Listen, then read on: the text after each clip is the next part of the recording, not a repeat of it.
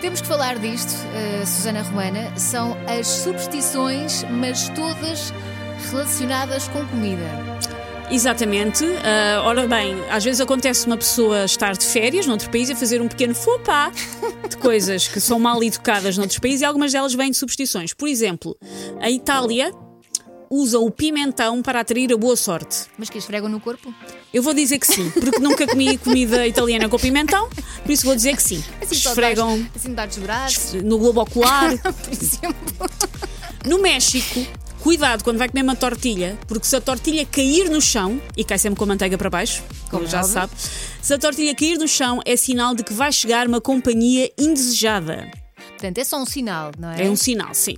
Lá está, isto são ahm, substituições. Na China, eu esta aqui sabia, na China deve-se comer os noodles, ou seja, a massa, Uhum. por inteiro. Não se corta, porque se cortar quer dizer que podem chegar notícias desagradáveis. E aliás, na China não é falta de educação tu fazes aquele Sim, sim. quando Eu, estás a comer eh, eu ando a massa. ver, e na, na Coreia também não. Sim. Eu ando a ver séries coreanas, eles fazem todos isso. Faz-me alguma confusão. Sim, sim. Ahm, na Turquia.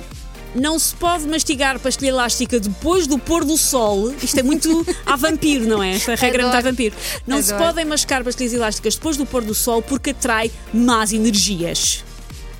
E por último, nos Estados Unidos e em Portugal, ah, esta também há por cá, guardar uma fatia do bolo do casamento. Para uma vida a dois longa e feliz, é preciso congelar uma fatia do bolo de casamento e comê-la no dia em que se comemora um ano de união.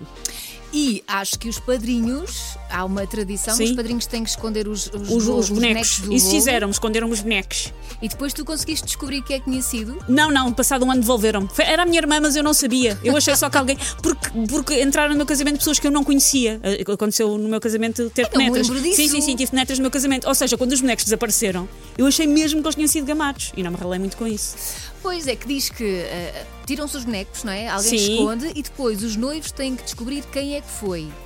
Acho que passado um ano há um almoço Sim. e se descobrires quem foi eh, a pessoa que foi paga o almoço, senão são Não os noivos sei. que pagam. Eu fui a minha irmã e ela devolveu-me cheia de culpa a dizer: disseram-me que era para fazer isto. Desculpa, não foi? Foi.